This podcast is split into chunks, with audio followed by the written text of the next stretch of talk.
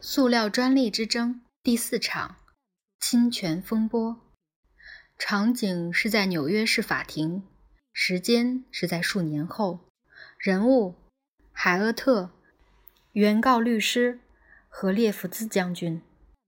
海厄特因为赛璐珞的专利权被告上法庭，他的公司靠着这项新材料赚进大把的钞票，制造的产品琳琅满目。从梳子、毛刷到刀把都有，甚至包括假牙。原告律师的委托人为英国发明家史皮尔，他宣称自己发明了名为赛罗奈特的类似塑料材质，而且比海厄特早了一年。法庭旁听人只有寥寥数人。海厄特的金主坐在前排聆听律师辩论。原告律师说：“你说你发明赛璐珞是为了取代台球？”海厄特答道：“是的，没错。我用火棉胶做木球的涂层，让球看起来像是象牙做的。但我发现，如果能让涂层变成固体材料，就不需要木球了，而且撞击声也会比较像象牙台球。”原告律师说：“声音像象牙台球。”你这样讲有点离谱，你不觉得吗？海厄特答：“我到底要解释几次才行？你随便找一个打台球的人问问，他都会告诉你，声音对了才玩起来有感觉。”原告律师说：“所以你否认曾经在1869年得知伦敦出现了一种名叫赛罗奈特的材料，制成跟你的做法完全相同，而且……”也是把消化纤维素转变为塑料材料，成品跟你的发明近似，使用溶剂也是樟脑溶剂吗？要把火棉胶变成你叫的那种赛璐珞的材料，这是关键步骤，不是吗？你难道让我们相信这只是个巧合？海厄特说：“不是，我是说，没错，我否认知情，我完全不晓得。”这个方法完全是我一个人发现的，原告律师说：“是不是你自己发现的不是重点，海厄特先生？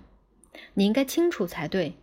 重点是你的关键制成之前已经有人申请专利保护了，而且持有该专利的人就是我的委托人，伦敦的史皮尔先生。但你完全没有支付权利金。”海厄特说。史皮尔，哈，他根本就不是发明家，只是个投机分子和商人，而且是个很差劲的商人。他的点子都是从帕克斯那里来的。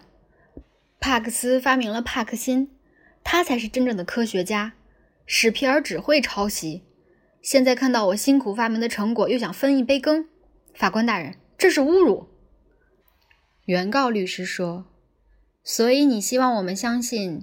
你知道帕克斯的成果，却对史皮尔先生的发明一无所知。海厄特说：“史皮尔的什么发明？他做出来的材料根本不能用。如果我不可以拥有赛璐珞的专利权，那史皮尔更别想。最早做出塑料的是帕克斯，时间是一八六二年，所有人都知道。他只是没能让它管用，但我做到了。”不像史皮尔只会抄袭，我是自己有系统做实验想出来的。他转身看着法官，不过法官似乎兴趣缺缺，正在把玩怀表。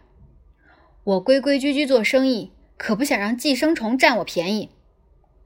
列弗兹全神贯注地聆听，但海厄特承认知道帕克辛的存在，让他不禁低头沉思。随即起身离开法庭。第四场注释：虽然在赛璐珞发明之前有类似塑料的材料问世，但一般认为赛璐珞是最早的商业塑料材料。在1862年国际博览会上，英国冶金家、化学家兼发明家帕克斯向世人介绍了一种很有趣的新材质，它的成分为植物脂。但非常坚硬而透明，且具有可塑性。帕克斯虽然一直认为火棉胶可以制成塑料，但始终没能找到合适的溶剂，把消化纤维素转化成具有可塑性的材料。